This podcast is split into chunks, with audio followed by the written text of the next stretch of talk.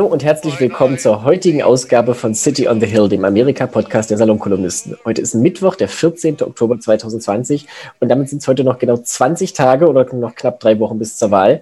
Mein Name ist Richard Volkmann, mit mir verbunden ist wie immer Hannes Stein in New York. Hallo Hannes. Hallo Richard. Hannes, wir biegen jetzt auf die Zielgerade ein. Ähm, wir sind jetzt auch tatsächlich wieder in sowas wie normalem Wahlkampf, nachdem Trump seinen Geltungsdrang nicht unterdrücken kann. Und ich glaube, wie viel jetzt irgendwie eine gute Woche nach seiner positiv nach seinem positiven Corona-Test macht er eigentlich so weiter wie bisher. Also es gab Rallyes jetzt in Iowa, Pennsylvania, Florida, kommen noch mehr dazu. Es ist also wirklich alles Status quo ante. Die Zahlen sind unverändert katastrophal. Joe Biden liegt jetzt 10,7 Prozent vorne im 538-Schnitt. Das mag vielleicht jetzt noch ein Effekt sein von Corona, aber drei Wochen sind jetzt auch nicht unendlich viel, um das auszugleichen. Und mit solchen Zahlen kann man sich als zurückliegender Kandidat drei Wochen vor der Wahl normalerweise eigentlich komplett einsalzen lassen. Äh, Corona ist wieder ein großes Thema. Also die Zahlen steigen in Amerika rapide an, wie ich das sehe. Vor dem Hintergrund ist es umso interessanter, dass jetzt Dr. Fauci, also der Chefepidemiologe der Regierung, gerade in einem Wahlkampfspot der Trump-Kampagne ohne Wissen und Zustimmung offenbar sinnentstellend äh, als, als Prop für Trump zitiert worden ist und sich jetzt vehement dagegen gewehrt hat. Aber ich glaube, das kannst du ein bisschen besser einführen. Das würde ich dich auch gleich bitten zu tun. Ich will nur noch als letztes angemerkt haben, dass wir auch noch darüber sprechen können. Es gibt natürlich auch gerade noch die Hearings für Amy Coney Barrett, also die äh, vorgeschlagene Richterin für den obersten Verfassungsgerichtshof, die gerade ihr Vorsingen vom Senat hat, was auch relativ absurd ist, so kurz vor der Wahl. Also das nur so als ganz kurzer Rundumschlag.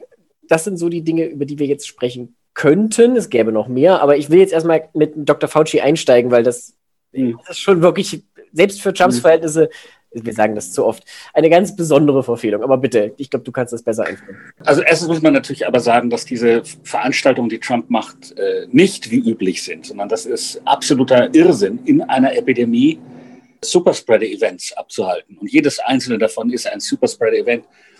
Äh, wir sind jetzt übrigens, glaube ich, bei mehr als 45.000 neuen Infektionen pro Tag. Laut ja, die Sache mit Dr. waren es heute 54.000 sogar. 54.000, okay. Ich bin schon, ja. gestern waren es noch mehr als 45.000. Also man, ich bin schon einen Tag dahinter. Also mit anderen Worten, die Seuche breitet sich rasend schnell aus. Übrigens, wenn du eine Karte, wo die Hotspots jetzt sind der Seuche, äh, legst über eine Karte, wo die Counties sind, wo Trump gewonnen äh, hat, ist das eine beinahe hundertprozentige Übereinstimmung. Also die Seuche ist eben mittlerweile im, im ganz und gar im ländlichen, ruralen Amerika angekommen. Und zwar eben unter der Maßgabe, dass, dass wenn man ein Trump-Loyalist ist, trägt man keine Maske und man sitzt dicht zusammengedrängt. Also ähm, mit anderen Worten, man bereitet ein Festbankett diesem Virus. Das ist ein gemeinsames Hochamt dem Realitätsverlust. Ja, ja. Und, und äh, diese Fauci-Geschichte passt eben rein. Also Fauci hat eben im Frühjahr irgendwann sein Team gelobt. Er hat sein Team gelobt für die heroischen Anstrengungen, die sie gemacht haben, um äh, dieser Seuche entgegenzuwirken und die Wahrheit über sie zu verbreiten. Sein Team ähm, war natürlich gegen die Regierung Trump, weil die Regierung Trump ähm, ja dauernd eben das Virus runtergespielt hat, wie sie es ja jetzt auch wieder tut. Hm. Und das haben sie aus dem Zusammenhang gerissen und ihn für ein, einen Werbespot missbraucht, indem er eben jetzt angeblich für Trump Werbung macht. Und da ist bei Fauci irgendwie die Schnur gerissen. Also Fauci war ja bisher immer so, dass er sehr sachlich seine Sache gesagt hat. Dann hat Trump ihm widersprochen und dann hat Fauci wieder sachlich seine Sache gesagt. Und in den letzten Wochen übrigens war er überhaupt nicht mehr zu sehen. Also sie hatten ihn von der Bühne gedrängt. Ähm, aber es gab so, äh, äh, jetzt nicht einen offenen Konflikt. Äh, er war einfach irgendwie weg. Also man sah ihn nicht mehr und Trump sagt seinen Unsinn und, äh, und so weiter. Die und das ist jetzt alle friedlich nebeneinander, ja ja, also es war so ein friedliches Nebeneinander von Realitätsverlust und Wissenschaft. Und dieses, die, äh, friedliche, diese friedliche Koexistenz von Irrsinn und Wissenschaft ist jetzt also gebrochen, weil Fauci jetzt sagt, also es reicht mir, dass ich, das ist ein Missbrauch und dafür stehe ich nicht ein. Das heißt, Trump bricht kurz vor der Wahl in der Mitte einer Seuche, wo mittlerweile den meisten Leuten bewusst ist, dass die Antwort dieser Regierung katastrophal war. Äh, mitten in, genau in diesem Moment bricht Trump einen Streit vom Zaun mit einem der führenden Wissenschaftler dieses Landes, also ebenso wie euer Christian Drosten, so ungefähr. Ja. Einem Mann, der überdies in jeder Meinungsumfrage äh, himmelweit über Trump liegt, also der eben bei der Mehrheit, der, es ist ja die Mehrheit der Amerikaner. Der, der, Vertrauen, der Vertrauen genießt tatsächlich. Ja, ja.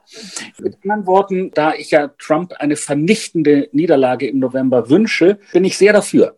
Sie mhm. sollen bitte äh, jetzt sich mit Tony Fauci anlegen in dieser Zielgeraden der Wahl, wo schon alle Zeichen darauf stehen, dass, also ich habe jetzt gerade gelesen, ähm, West Virginia, wo, wo Trump also nun eigentlich haushoch gewinnen sollte. Er, er gewinnt immer noch West Virginia, aber eben mit einer sehr viel kleineren Gewinnmarge als, ähm, sagen wir mal, mit Romney äh, gegen Barack Obama oder so. Und das ist, und wenn, wenn West Virginia sozusagen für sie knapper wird, dann hast das für sie wirklich Land unter. Also insofern immer nur zu, Streitet euch jetzt bitte mit Tony Fauci, streitet euch mit einem Thermometer über Global Warming, streitet euch mit einer Waage darüber, wie, groß das Lebendgewicht von Donald Trump wirklich ist. Die Tragödie ist, dass sie in einer solche, ich sage nur noch mal eine Sache, also es ist ja nicht nur Trump, es ist wirklich das ganze, Mike Pence, ja, hm. hält eine Wahlkampfveranstaltung ab in, in The Villages in Florida. Das sind diese ähm, diese Orte, wo sich reiche Weiße zurückziehen in Florida, um dort ihren Lebensabend zu genießen. Und die sind, von denen sind eben sehr viele äh, Trump-Befürworter. Ne?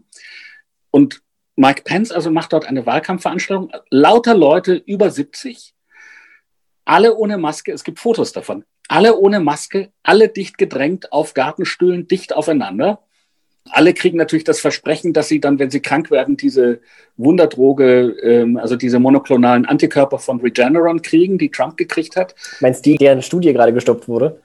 Deren, äh, nee, ich weiß nicht, ob deren Studie gerade gestoppt wurde, aber Tatsache ist, auch wenn das Zeug wirkt, was sehr gut sein kann übrigens, also das ist jetzt anders als dieses andere Quatsch, den sie immer gepusht haben. Das Problem ist nur, das Zeug ist A, sich teuer und es ist furchtbar schwer in großen Mengen herzustellen. Das heißt, wenn die jetzt alle krank werden oder wenn auch nur die Hälfte von denen krank wird, die da in dieser Veranstaltung von Mike Pence waren, dann können die nach Regeneron schreien. Das, sie kriegen es nicht. Sie kriegen ihre Kasse bezahlt es nicht, wenn sie überhaupt krankenversichert, mal krankenversichert werden die sein. Die sind reich genug. Aber ihre, und sie sind auf Medic, äh, Medicare inzwischen. Aber ihre Krankenkasse zahlt es nicht. Und selbst wenn sie es zahlen würde, es gibt nicht genug davon. Ja, also es ist äh, absolut, ähm, na, das ist, das ist wirklich verbrecherisch. Es ist wirklich verbrecherisch. Äh, ja, wo kann ich da jetzt noch ansetzen? Ich würde, das ist lustig, dass du die Sache mit West Virginia angesprochen hast. Ich fange mal damit an, weil das, das habe ich nämlich witzigerweise auch gerade noch gelesen und ich habe die Seite jetzt hier extra noch aufgemacht, bevor wir angefangen haben zu podcasten, weil das ist schon interessant. Ich meine, West Virginia ja. ist an sich wahnsinnig interessant, weil das tatsächlich wie im Brennglas den Shift der klassischen weißen Arbeiterklasse von den Demokraten hin zu Republikanern darstellt, wie er ja in den letzten 20, 25, 30 Jahren in verschiedenen Milieus passiert ist, also insbesondere natürlich diese, also diese, diese Appalachenstaaten. Da sieht man das ganz krass. Und West Virginia war ja tatsächlich jahrzehntelang eine absolute Bastion für die Demokraten. Also selbst in den, in den Jahren, wo sie sonst fast nichts gerissen haben, West Virginia konntest du dich eigentlich fast immer darauf verlassen, es geht an die Demokraten selbst 1980 bei der vernichtenden Wahlniederlage von Jimmy Carter, wo er insgesamt, ich weiß, glaube ich, irgendwie acht Staaten gewonnen hat oder sowas, West Virginia war dabei. Ja, und auch Bill Clinton hat das noch gewonnen. Also das ist jetzt nicht unendlich lange her. Aber äh, JVL in dem Newsletter, den du zitiert hast, hat mal eine Auflistung der verschiedenen Wahlergebnisse für die republikanischen Kandidaten gemacht, deren Wahlvorsprünge, deren Siegvorsprünge in den letzten fünf Wahlen. Ja, und jetzt the next installment ja, in unserer Reihe Hannes und Richard lesen aus dem Ballwalk vor. Wir haben, Entschuldigung, also wir haben 2000 Bush plus 6, 2004 Bush plus 13, 2008 McCain plus 12, 2012 Romney plus 27 und 2016 Trump plus 42. Also mit anderen Worten, ich weiß, ich krieg's jetzt mathematisch nicht zusammen, aber auf jeden, jeden äh, Clinton-Wähler kamen in West Virginia mindestens zwei, ich glaube, so, wenn nicht sogar drei Trump-Wähler. Ja, Hillary Clinton-Wähler, ja. Ja, ja, natürlich, Entschuldigung, ja, Hillary Clinton-Wähler, ja. 2016. Und äh, das war vor vier Jahren. Ja, und momentan, momentan ist der Vorsprung von Trump auf 23 Prozent geschrumpft. Das ist nun sicherlich noch mehr als genug, dass man nicht sagen müsste, West Virginia ist ernsthaft in Gefahr. Also diese fünf Electoral Votes kriegt Trump mit Sicherheit. Aber es ist halt ein Unterschied, ob du mit 42 Prozent gewinnst oder mit 23. Ja, das ist halt ja. nahezu eine Halbierung. Ja. ja, das ist, die, das ist die gute Nachricht für unser Eins. Also die gute Nachricht ist eben, dass 538 inzwischen damit rechnet, dass Biden mehr als 400 dieser Stimmen im Electoral College kriegt, also dass das ein wirklicher blauer Tsunami wird. Die schlechte Nachricht ist, also wenn du dir eben, also sie, sie, das wissen die Republikaner und sie, sie setzen eben inzwischen auf wirklich alles, also Wahlunterdrückung ähm, und so, also die, die Schlangen, also es beginnen, äh, was man ja verstehen muss, ist, es wird ja schon gewählt. Also ja. es, die, die Vorwahl, also, es, also die, die, die Wahl beginnt nicht am 3. November oder am 4. November, sondern es beginnt, sie be hat schon begonnen. So, und also was also wirklich ähm, eindrücklich war, waren eben die Videobilder, die ich gesehen habe in Georgia, mhm. wo Leute stehen in Schlangen, die erinnern an äh, Weiland, die Sowjetunion oder die DDR. Ich wollte gerade sagen, ähm, wenn es äh, frische äh, Strumpfhosen gab oder sowas. Wenn es frische Strumpfhosen gab, genau. Also wenn das VIB Morgenrot äh, behauptete, es gibt eine neue Ladung Strumpfhosen. Also mit anderen Worten, ist ganze Parkplätze voll, ganze Häuserzeilen voll. Und die Leute standen in diesen Schlangen elf Stunden lang. Elf Stunden, um zu wählen. Ich meine, wie lange dauert es bei euch in Deutschland, äh, um zu wählen? Wie, wie lange braucht man da? Also Fünf Minuten? Zehn letzten, Minuten? Bei der, bei der letzten Landtagswahl in Bayern, das war die erste Wahl, die ich erlebt habe, wo man wirklich anstehen musste. Wir haben, glaube ich, knappe Viertelstunde gewartet. Maximal. Okay, okay. Kürzer als also du viel. um dein, Auto, um dein Auto durch die Waschstraße. Ja, also das war, ich, das war Pillepanne. Und, und hier stehst du also elf Stunden und übrigens, es gibt eine klare Korrelation, je dunkler deine Hautfarbe, desto länger stehst du. Äh, äh weil sie, wie, wie, kann man das, wie kann man das sicherstellen? Also ich meine, das ist ja, wenn die Leute in der Schlange stehen, dann kannst du ja nicht wirklich viel Einfluss darauf nehmen, oder? Ich meine, was, welchen Unterschied macht das dann? Nein, nein, weil du genau in den Counties, wo besonders viele dunkelhäutige Leute wohnen, dort kannst du die Wahl Wahllokale schließen. Verstehst du? So nimmst du äh. Einfluss darauf. Hm. Und ähm, also es, es ist die Voter Suppression Maschine läuft äh, auf Hochtouren und äh, damit du elf Stunden in der Schlange stehst, dafür musst du wirklich, wirklich äh, deine Stimme ab. Also das erfordert ein hohes Maß an äh, Überzeugung, dich elf Stunden in die Schlange zu stellen. Die gute Nachricht ist, dass eben offenbar sehr viele Leute dieses hohe Maß an Überzeugung haben ähm, ich habe ja letztes Mal diesen Fehler gemacht, dass ich gesagt habe, 40 Millionen Leute haben gewählt und ich habe eine Null dazu gezählt, also es waren nur 4 Millionen. Aber inzwischen sind wir, glaube ich, nahe bei 10 Millionen Leuten, die schon gewählt haben. Warte, und das ist enorm. Ich hab's, nee, Hannes, jetzt hast du dich wieder getäuscht, aber andersrum. Ja. Laut Elect Project, was ein, äh, eine Seite ist, die das sammelt, also die, was die Bundesstaaten in dieser Hinsicht durchgeben, sind wir jetzt Stand heute bei 14.208.000 Stimmen, die wow. bereits abgegeben wurden. Ja, ja. Und das ist also schon also, bemerkenswert. Ja, also wenn das, ist bemerkens, das ist bemerkenswert. Aber ich meine, die andere Seite ist wieder, also ich war, bin, weiß immer nicht, wo ich gefühlsmäßig da jetzt bin. Die andere Seite ist wieder, dass also drei von Trump eingesetzte Richter in Texas beschlossen haben, dass Herr Abbott, der Gouverneur von Texas, äh, Recht daran tut, ähm, pro County ähm, also pro, wie sagt man, pro Bezirk nur also eine Bezirk, Stelle, ja.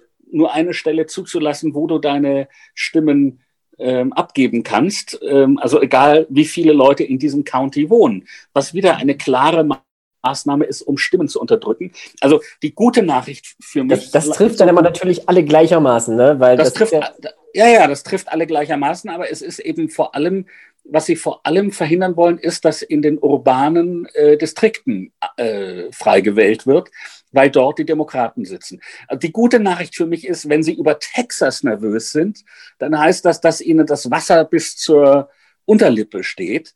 Also das ist die gute Nachricht. Und die, die schlechte Nachricht ist aber, dass also sie, sie sind jetzt verzweifelt damit beschäftigt, ähm, möglichst viel Wahlunterdrückung zu, zu, zu praktizieren.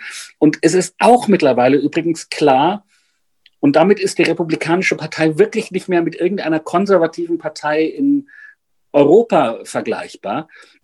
Es ist klar, dass sie eine antidemokratische Partei sind. Äh, dieser Senator, ja. Senator Lee hat das ja neulich getweetet. Der sagte, ähm, das Ziel ist nicht Demokratie, das Ziel ist irgendwie Frieden und Wohlstand ja, und Rank und Rank Democracy, also die, die Bos, wie sagt man Rank ja, auf Deutsch? Das ist eine sehr gute, das Problem habe ich auch jedes Mal.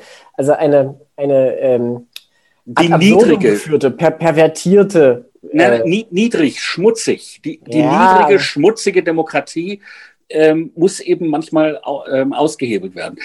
Verstehst du? Das ist ein, ein, ein sehr klares Statement, womit man sagt, wir, wir wollen das nicht. Wir wollen nicht auf dem freien Markt der Ideen äh, mit äh, anderen Leuten konkurrieren, sondern wir wollen uns durchsetzen durch Tricks und das ist legitim, ich, weil das ich, andere ist Rank Democracy. Ich habe ich hab die Sache jetzt nochmal rausgesucht. Democracy isn't the objective. Liberty, Peace and Prosperity. Ich glaube, er meint Prosperity are. We want the human condition to flourish. Rank democracy can thwart that. Ja. Hannes, dann lassen wir mal das Hannah Arendt Pro-Seminar auf diesen Tweet los. Ich meine, der erste Satzteil, Democracy isn't the, the objective, das ist schon relativ unmissverständlich. Ja ich meine, der zweite Teil, und also Liberty, Peace and Prosperity are the goal. Also sowas hörst du ja von, von so, so semi-autoritären oder so halbdemokratischen Ländern. Also sowas könntest du auch in Polen oder Ungarn hören im Prinzip, wo das heißt, könntest du, hörst du ja. Human ja. Condition ist, also das ist so vage, dass man sich schon sorgen muss, weil das eigentlich schon wieder eine verhohlene Drohung sein könnte, nachdem es überhaupt keinen Aussagewert hat. Und wenn du, also Democracy isn't the objective und Rank Democracy can thwart that wenn du das zusammentust, ich weiß gar nicht, wo ich anfangen soll. Ja? Und das, das, ist ein, das ist ein Senator der Vereinigten Staaten. Ja. Aus Utah übrigens. Das muss lustig sein, wenn der in der Kantine zusammen mit Mitt Romney ist. Ja. Also, boah. ich glaube nicht, dass das im Moment besonders häufig vorkommt. Ja gut, er ist natürlich ja, ja, immer noch in Quarantäne ist, theoretisch. Ne? Er hat, war ja einer von den Corona-Positiven. Also das, das, das Neue und Interessante ist eben, dass nicht mehr geheuchelt wird. Ne? Das ist das Interessante. Solange du noch heuchelst, erkennst du ja an, dass es irgendwie einen anderen Maßstab gibt. Äh, wie sagte La Rochefoucauld, die Heuchelei ist ein Tribut des Lasters an die Tugend. Nicht? Also solange du noch heuchelst, erkennst du an, dass es irgendwie einen tugendhaften Maßstab gibt, dem du dich unterwirfst. Wenn du aufhörst zu heucheln und sagst, nee, äh, wir wollen das Spiel spiele ich nicht mehr mit. Das Spiel spiele ich nicht mehr mit. Wir wollen diesen ganzen demokratischen Quatsch nicht. Wir wissen, wie man den Wohlstand durchsetzt wir wissen es besser, wir sind, äh, weil wir die richtigen Ideen haben und wir lassen euch nicht mehr darüber abstimmen. Äh, wenn, wenn es nach uns geht, ja, dann hast du, dann hast du klar erklärt, dass du mit diesem System im Grunde nichts mehr zu tun haben willst. So, und da sind wir jetzt bei der Republikanischen Partei. Und nebenbei bemerkt, wenn sie, wenn sie diese Wahl, also mit, mit Tricks und so weiter, sich jetzt an der Macht halten, ne, mhm. dann ist das die neue Philosophie. Dann ist das die neue Philosophie. Und dann können wir genauso gut. Ich, erinnerst du dich an die gute alte Verfassung der DDR? Selbstverständlich. Ähm, da stand ja so ungefähr unter Artikel 1, dass die Arbeiterklasse äh, in der DDR die Herrschaft ausübt und zwar geführt von ihrer Elite, nämlich der äh, Sozialistischen Einheitspartei Deutschlands. Also der Führungsanspruch der SED stand in der Verfassung der DDR drin. Die Partei ja? ist die Vorhaut der Arbeiterklasse. Richtig, wir erinnern uns. Ne? Mhm. Naja, ich meine, jetzt geht es nicht mehr so, so direkt um die Arbeiterklasse oder es geht um die weiße Arbeiterklasse. Ja? Siehe West Virginia. Siehe West Virginia. Aber im, im Grunde ist das so eine ähnliche Philosophie. Wir wissen, was gut für euch ist, lasst uns machen und redet uns nicht rein. Und wenn ihr was uns reinredet, dann gibt es eins auf die Schnauze. Ja, Dazu passend jetzt gerade die Meldung aus der Washington Post. Ähm, Videos show closed door sessions of leading conservative activists und dann das Zitat: Be not afraid of the accusations that you're a voter suppressor.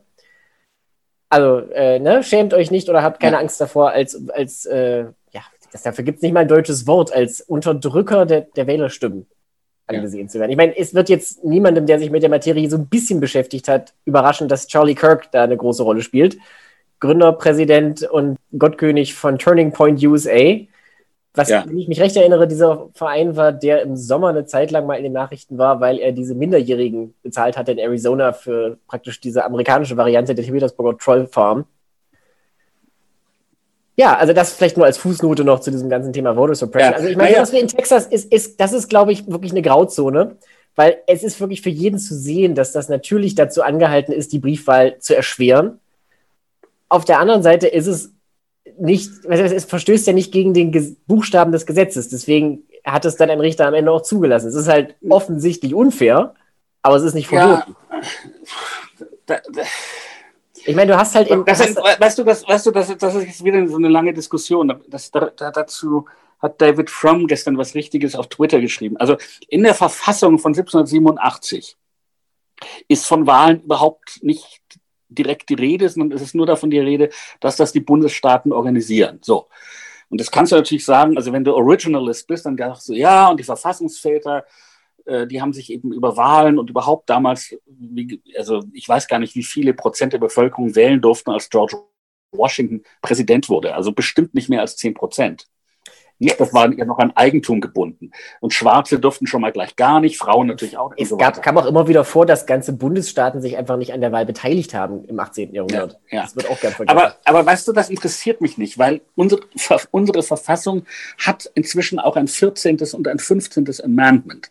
Und dort steht sehr viel über Wahlen. Und es gibt auch inzwischen ein 19. Amendment. Und dort steht auch sehr viel über Wahlen. Also im 14. und 15. Amendment steht eben, One Man, One Vote, was damals noch ein Mann, eine Stimme hieß. Und im 19. Amendment steht, dass wir unter Man bitte nicht nur Mann zu verstehen haben, sondern Mensch. Die deutsche Sprache ist ja etwas weniger sexistisch als die englische, weil es im Deutschen diese zwei Wörter gibt, ne? Mann mhm. und Mensch, für die es im Englischen nur ein Wort gibt. Also mit anderen Worten, seit dem 14., 15. und 19. Amendment ist schon klar, dass jeder Amerikaner und jede Amerikanerin ab dem, dem 18. Lebensjahr hat das Wahlrecht. Und das bedeutet ja wohl auch, dass es eine Möglichkeit muss, diese Stimme abzugeben und dass nicht irgendjemand kommen kann und sagen, oh, ich konfisziere jetzt mal diese Wahlurne unter ihrem äh, äh, äh, unter ihm weg. weg. Übrigens, noch, noch was haben wir vergessen. In, in Kalifornien gab es diesen Fall, wo Republikaner ja, ähm, gefälschte Wahlurnen aufgestellt haben damit Leute dort ihre Stimmen abgeben, die sie dann verschwinden lassen können. Das ist nun übrigens sehr klar ein Verbrechen ja. und zwar sogar ein Verbrechen, für das man in den Knast geht. Das ist sicherlich Felony. Also ich meine, die Bundesstaaten ja. sind ja alle sehr, sehr penibel, was diese ganzen Wahlordnungen angeht.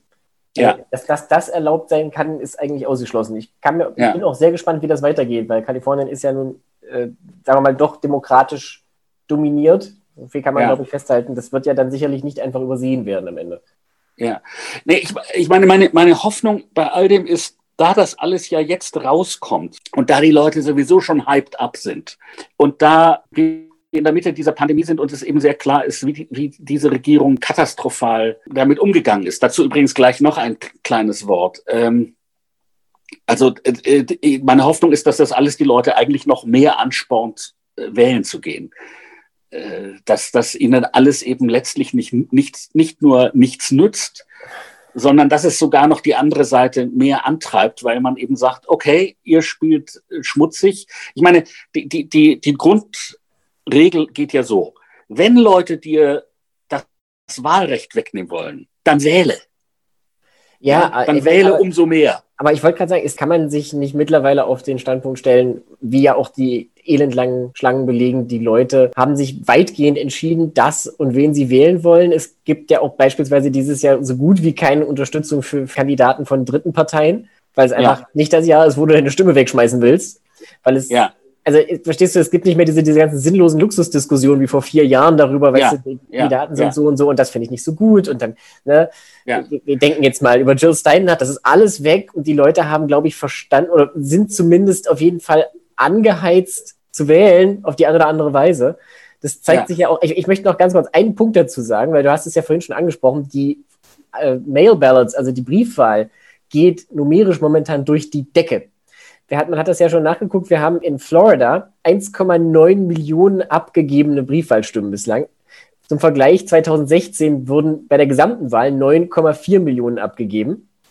Das heißt, Florida ist jetzt schon bei knapp einem Fünftel der, der Wahlbeteiligung oder der, der, der Stimmenzahl von vor vier Jahren. Und es ja. ist drei Wochen noch bis zur Wahl hin.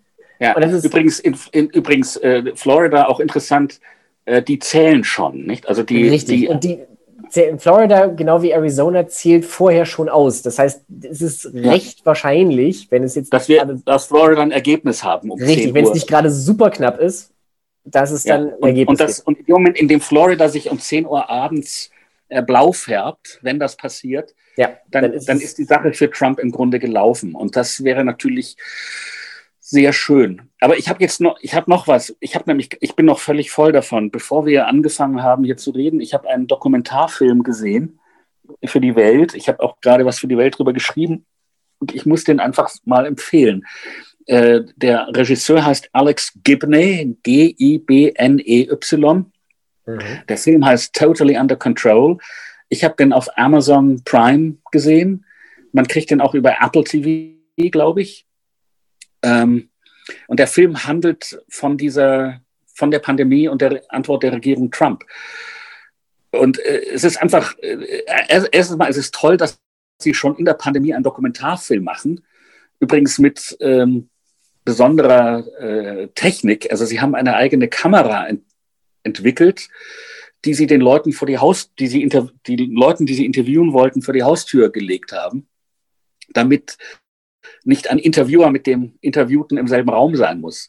Und die ist aber elektronisch mit dem Kameramann verbunden, der dann Anweisungen geben konnte. Also so konnten sie professionell äh, Leute interviewen. Also es sieht nicht so aus wie, wie auf Zoom oder so, sondern es sieht ganz professionell aus. Aber sie konnten das eben machen ohne Gefährdung. So. Und der Film erzählt eben einfach nochmal die ganze Geschichte von Anfang bis, bis zur Erkrankung von Donald Trump an Covid wie die Regierung mit dieser Krankheit und mit dieser Krise umgegangen ist. Und man hat ja so vieles vergessen. Also es gab für mich zwei Momente, wo mir der Unterkiefer auf den Boden gefallen ist. Ähm, das eine ist, ähm, wir erinnern uns doch, dass Amerika diesen einen Monat verloren haben, wo wir nicht getestet haben. Die Geschichte war, der CDC-Test, also der Test, den das Center for Disease Control entwickelt hatte, der funktionierte nicht. Und dann gab es eben diesen einen Monat und die, die Südkoreaner haben im, in der Zeit schon, hatten eigentlich schon fast ihre halbe Bevölkerung durchgetestet. Na, ich übertreibe, aber die, die Südkoreaner sind ja durch massivstes Testen an dem Lockdown vorbeigekommen. Und Damals. ihr in Deutschland, euer Christian Drosten, sein Team hatte ja einen Test entwickelt, der wurde uns auch angeboten und wir haben den aus Arroganz nicht gekauft. Soweit kannte ich die Geschichte, aber es war noch verrückter, es war noch bizarrer und noch krimineller. Denn der Test der CDC hat in Wahrheit ganz gut funktioniert. Es gab nur eine extra Komponente, die irgendwie verunreinigt worden war. Shit happens.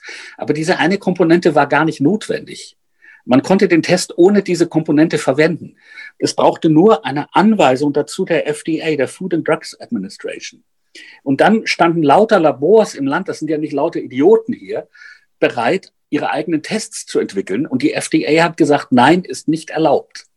Das heißt, einen Monat lang hat die FDA verhindert, dass hier getestet wird. Und jetzt kommt natürlich die große Frage, warum? Und die Antwort ist sehr klar, das Weiße Haus. Das Weiße Haus wollte nicht, dass getestet wird.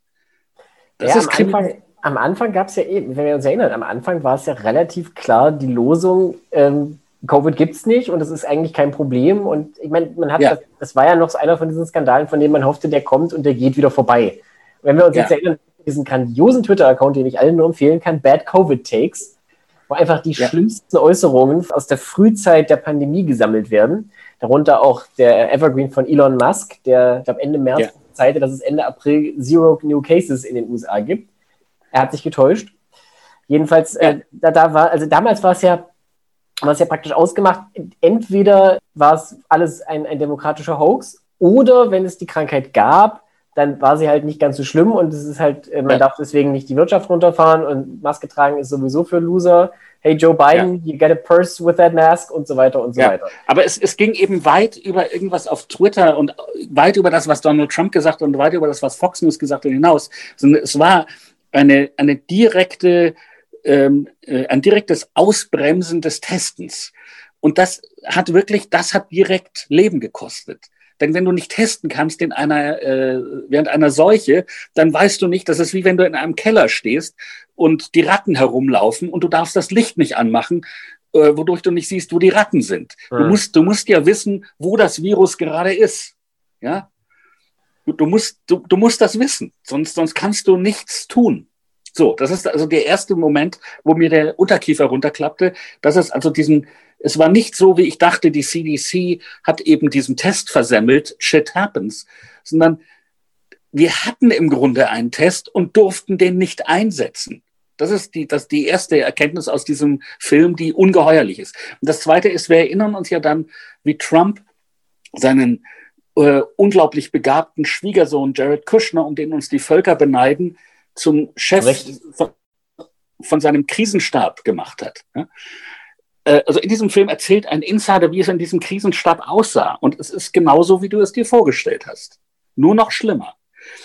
Dieser. Krisen, dieser Krisenstab bestand aus zehn 20-jährigen, um die 20-jährigen Freiwilligen, die von Kushner in ein Zimmer gesetzt wurden, die alle einen Laptop hatten, von denen keiner irgendwelche ähm, Verbindungen in die äh, Industrie hatte, die sowas wie Masken und Gowns, also die, diese Hüllen, die sich Krankenschwestern, Krankenpfleger um, anziehen, äh, Personal herstellen. Protective Keiner, Equipment, ja. ja, PPE.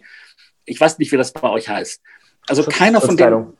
Schutzkleidung. Also keiner von denen hatte Verbindung in die Industrie, die solche Schutzkleidung und solche Masken herstellt, sondern äh, das waren eben zehn gutwillige 20-Jährige, die in diesen Raum gesetzt wurden, die, die sollten diese Anrufe machen, die sollten das organisieren und keiner hat ihnen erklärt, äh, wie viel Geld sie zur Verfügung hatten, wo sie das Geld herbekommen sollen, sodass sie dann also Anrufe gemacht haben und gesagt haben, also wir hätten gerne für die amerikanische Bundesregierung Gesichtsmasken und sagten die, ja, also hier steht gerade ein Mensch mit einem Geldkoffer, der bietet uns 10 Millionen. Was bietet ihr dagegen? Und dann haben sie versucht, Jared Kushner Haben ihre Hosenknöpfe fragen. zusammengesucht.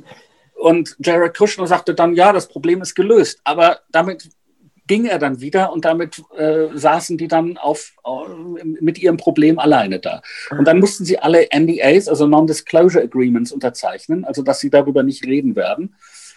Ähm, Was was, sie offenbar äh, verletzt haben. ja, was, was dieser eine Mann verletzt hat, weil ihm ein Anwalt gesagt hat, das geht überhaupt nicht. Sie können zwar sagen, du darfst keine Staatsgeheimnisse weitersagen, aber das sind keine Staatsgeheimnisse, sondern das, ähm, äh, das kannst du sehr wohl sagen. Also mit anderen Worten, diesen Krisenstab, um eben diese Masken und Beatmungsgeräte und was man sonst noch alles brauchte, diesen Krisenstab gab es in Wahrheit äh, gar nicht, sondern das waren eben zehn verzweifelte 20-Jährige in einem Zimmer. Und was es stattdessen gab, war, wir erinnern uns ja daran, wir haben ja damals auch miteinander gesprochen, die, dass die Bundesstaaten gegeneinander geboten haben, wer also sich jetzt Beatmungsgeräte und Masken und so weiter kaufen kann auf dem freien Markt. Mhm. Und die FEMA, also die Katastrophenschutzbehörde, bot mit. Das heißt, die haben den Preis auch noch nach oben getrieben. Das ist, Und das ist ein solches Gemisch von Inkompetenz, Kriminalität äh, und, und also auch die, die, die, ich meine, natürlich, man, man muss ja nur Jared Kushner sehen, um zu wissen, dass der Mann äh, dumm ist, nicht? Aber, aber ein, ein solches Ausmaß von Dummheit ist doch verschlägt einem den Atem. Also ich kann diesen Film von, also der, nochmal, der Mann heißt Gibney und der Titel des Films ist Totally Under Control und man kriegt den auf Amazon Plus und Apple TV. ich, muss, Ich kann ihn sehr empfehlen. ich, ich möchte nur noch dazu sagen, ich weiß nicht, ob Dummheit das richtige Wort ist für Jared Kushner. Also er ist jetzt sicherlich nicht sehr helle, da sind wir uns alle einig, aber ich glaube, Dummheit geht an Essenz der Sache vorbei. Weil Jared Kushner verkörpert diesen ganzen schmierigen, klebrigen Filz von Trump World, indem er halt einfach jemand ist, der sehr gut vortäuschen kann, gleichzeitig halt natürlich nichts auf der Pfanne hat eigentlich und das Ganze mit einem atemberaubenden Maß von Unprofessionalität verbindet. Das mhm. ist, das ist, glaube ich, so der Punkt. Ich meine, weißt du, doofe Leute gibt es viele. Das ist nicht per ja. se, ne? also da, da gibt es alle Schattierungen, aber diese, diese durch nichts zu erschütternde Selbstsicherheit in Verbindung mit vollkommener Unfähigkeit. Ja. Naja, er, er, zeigt eben, er zeigt eben, warum wir, ich meine, das, der erste Skandal ist ja, dass dieser Mann überhaupt irgendwas tut in dieser Regierung. Nicht? Denn ja, das sowieso. Ich meine, er ist der Schwiegersohn des Präsidenten. Ja, das ich meine, da haben wir uns alle dran gewöhnt. Aber ist, dass er mit Ivanka vögelt. Also mehr Qualifikation hat er nicht. Herr Stein, bitte. We don't know that.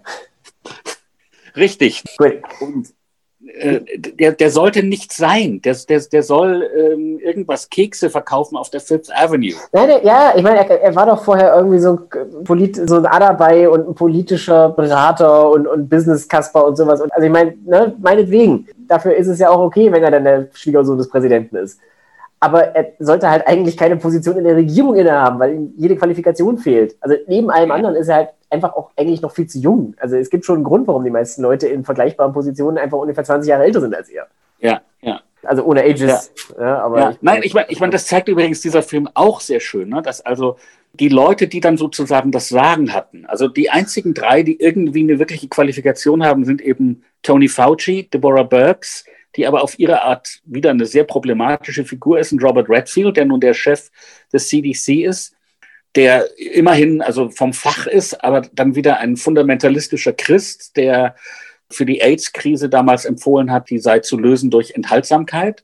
Nicht? Und aber ansonsten sind alle diese Leute, die sie dann so an diese Spitze geholt haben, alles Leute, die irgendwas zu tun haben mit, also Anwälte, Wirtschaftslobbyisten und Alex Azar, also das ist eine, eines der, der Sachen, die auch klar wird, also der der Gesundheitsminister ist, der das dann komplett versemmelt hat, der hatte eben immer nur eine Ideologie, eine, eine fixe Idee und die eine fixe Idee ist, der Markt wird es richten. Der Markt wird es richten, der Markt wird es richten.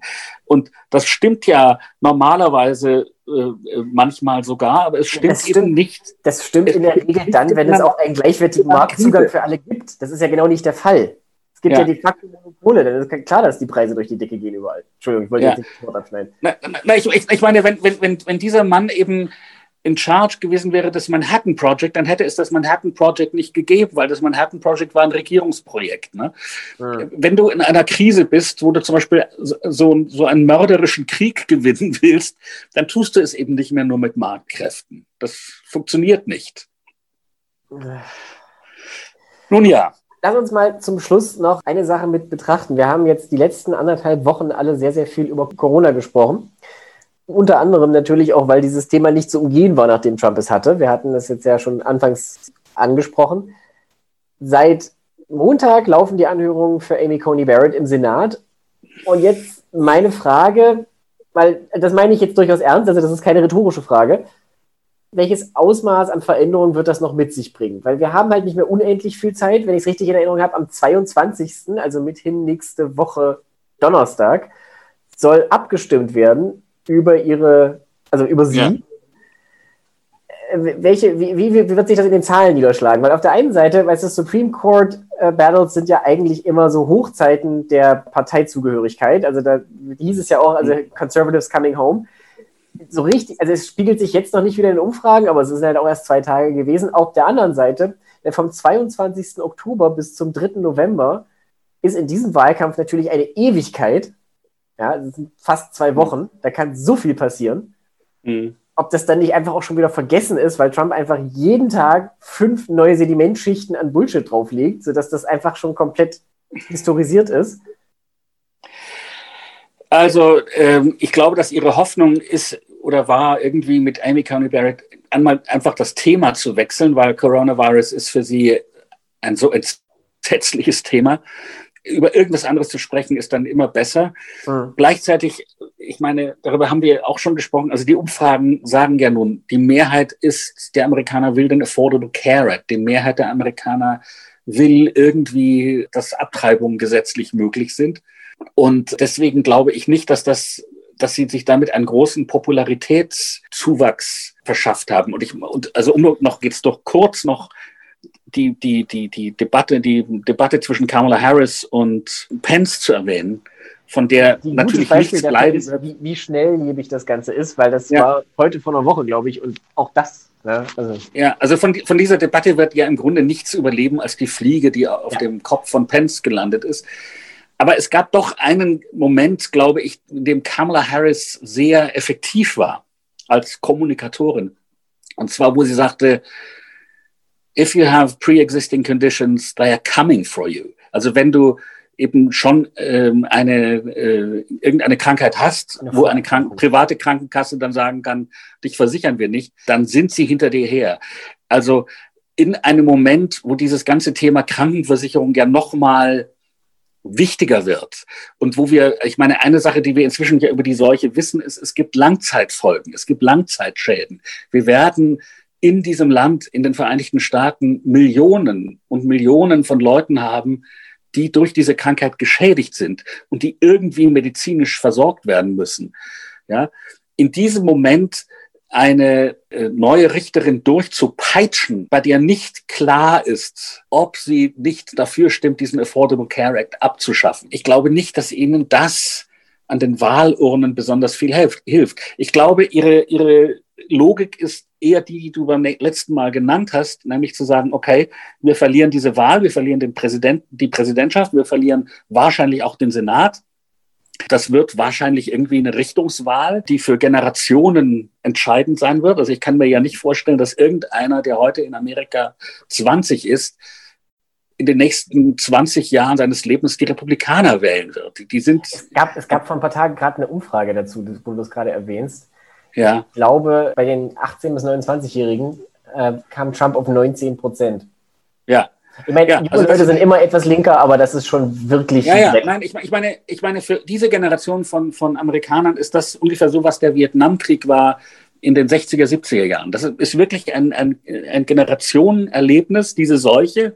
Und die Antwort auf diese Seuche ist es eben auch und das wird im Gedächtnis bleiben. So und ihre Hoffnung ist eben, dass sie jetzt noch sich schnell einen konservativen Supreme Court zusammenzimmern, damit sie dann danach noch irgendwie ein, einen Einfluss haben wie, darauf, wie diese Gesellschaft funktioniert. Und ob das wiederum funktioniert, ehrlich gesagt, darüber mache ich mir Gedanken nach dem 20. Januar. Ja. Ähm, äh, also ja, ich, ich, muss, ich, ich möchte erst Biden sehen, wie er als amerikanischer Präsident vereidigt wird. Und dann fange ich wieder an zu atmen und darüber nachzudenken, was mit diesem Supreme Court wird. Aber vorher kann ich darüber eigentlich gar nicht so richtig nachdenken. Nee, ich, ich wollte auch ein, gerne noch bei Gelegenheit mal so diese Frage in den Raum stellen, wie macht die Republikanische Partei eigentlich weiter nach einer Niederlage von Trump? Also ich meine, du hast völlig recht, man muss den ersten Schritt vom zweiten machen. Wir sollten, we shouldn't get ahead of ourselves, ja, 2016 etc., bla bla bla bla bla. Für den ja nicht ausgeschlossenen, mithin sogar wahrscheinlichen Fall, dass die Republikaner nicht nur das Weiße Haus verlieren, sondern eventuell sogar den Senat und generell die Re Regierungsmacht insgesamt. Und zwar krachend. Wie ja. geht es denn weiter? Das, ist, das finde ich schon Wie geht es denn weiter? Reden wir beim letzten, Mal drüber. Ich wollte gerade sagen, ich, ich würde darüber, glaube ja. ich, besser reden, wenn, reden wir, beim nächsten Mal drüber. wenn wir nächstes Mal dran sind oder übernächstes Mal oder wir können auch in der Woche nach der Wahl drüber sprechen, wenn sich die Sache let's, abzeichnet. Okay, let's have a cliffhanger. This is a cliffhanger. Gell, gell, ja. Die Fortsetzung Zukunft, folgt. Richtig, die Zukunft der GOP. Ja. Ähm, gut, dann würde ich sagen, haben wir es erstmal für den Tag, weil viel deprimierender wird es nicht mehr. Wir haben das jetzt ganz gut zusammengefasst. Wir können dann nächste Woche, mir fällt gerade auf, am 22. Oktober, wenn da die, die Abstimmung ist über Amy Coney Barrett, an dem Tag ist auch die nächste Debatte zwischen Trump und Biden angesetzt, die ja noch stattfinden soll. Dann reden wir am nächsten Mal am Tag danach. Das wird sehr spannend. Das ist, nicht, das ist dann der Freitag danach, der 23. Ich muss mal gucken, ob wir das schaffen. Aber eigentlich hast du recht. Wir müssen gucken, ob wir da, ob wir da ein bisschen näher dran sind, weil jetzt wird es wirklich langsam interessant, rein terminlich. Ja. Es ist immer noch unwirklich, dass der Wahltag so nah ist mittlerweile. Gleichzeitig fühlen sich selbst drei Wochen noch an wie ein ganzes Menschenalter. Aber die Wahl läuft ja auch tatsächlich schon. Wir hatten jetzt vorhin die ganzen Zahlen mit den, mit den Briefwahlen, die bereits unterwegs sind. Und ich kann ja noch eine Zahl mitgeben zum Schluss und dann lassen wir es auch gut sein. Wir hatten 2016 bei der Wahl in Amerika insgesamt 136.669.000 abgegebene Stimmen. Also knapp 137 Millionen. Laut ja. der Übersicht, über die wir vorhin gesprochen haben, wurden in den USA bislang 78.599.000 Briefwahlunterlagen angefordert. Und ja. ich lasse diese Zahl jetzt mal so wirken, weil das ist wirklich ein echtes Brett. Sicherlich wird nicht jeder von denen am Ende abstimmen, aber das ist eine, eine, ein so gigantischer Zuwachs und es ist immer noch drei Wochen hin bis zur Wahl. Du kannst in vielen Bundesstaaten immer noch diese Unterlagen beantragen. Ja, bei uns zum Beispiel. Bei euch zum Beispiel, ja. Ja. Bei euch hat ja auch wir, die Wahl wir, noch nicht unser, unser, unser Plan übrigens, um das noch schnell zu erzählen, ist, wir wollen am 26. Oktober wählen gehen. Also man kann ab 24. das ist Schabes, Mhm. Das 25. ist Sonntag, dann haben wir gedacht, da sind vielleicht viele Leute, weil Wochenende. Also sagten mhm. wir, wir machen es am Montag, dem 26. Gute Wahl, Der Plan ja. ist, dass wir es vor, dass wir es früher morgen machen, weil ich gerne ähm, unseren kleinen, großen Sohn äh, mitnehmen möchte. Der soll, der soll das sehen, der soll sehen, wie Demokratie funktioniert. Ähm, außer es ist dort dann eine große Menge, dann werden wir ihn einfach in die Schule bringen und, und das dann äh, über den Tag alleine machen. Mhm. Ja. Aber, aber wenn da keine große Menschenmenge ist, dann möchte ich ihn gerne natürlich mit Maske und allem ähm, mit reinnehmen. Ja, und das ist, das ist auch, ich fiebere auch darauf hin, weil im Moment fühle ich mich so ohnmächtig. Und äh, jetzt einfach eine Stimme abzugeben, ist ja auf einmal so, so wahnsinnig wichtig. Nun lebe ich in einem Blue State. Natürlich wird, wird, werden wir Biden wählen. Das, das ist klar. Ist aber, aber es ist, es ist völlig egal. Es ist trotzdem, es ist wichtig, es ist wichtig und wichtig und wichtig äh, äh, zu wählen. Ich meine, auch in deinem Staat gewinnt Biden nur, wenn Leute wie du auch zur Wahl gehen am Ende. Ne? Richtig. Ja, ja, ja, wenn wir alle sagen, ach, der wird es eh. Wenn niemand Auto fährt, weil sowieso zu viel Verkehr ist. Ja, dann, ja, ja. ja. Ah. Nun ja. Gut, in Ordnung. Hannes, dann lassen wir es damit mal gut sein für heute. Ich danke dir für das schöne und anregende Gespräch. Schauen wir mal, wie wir das bis nächste Woche hinkriegen. Ich wünsche dir eine entspannte und schöne und vor allem gesunde Woche. Passt auf euch ja, auf. Ich, gleichfalls. Ich danke allen fürs Zuhören. Wie immer, bis nächste Woche. Bleiben Sie uns treu.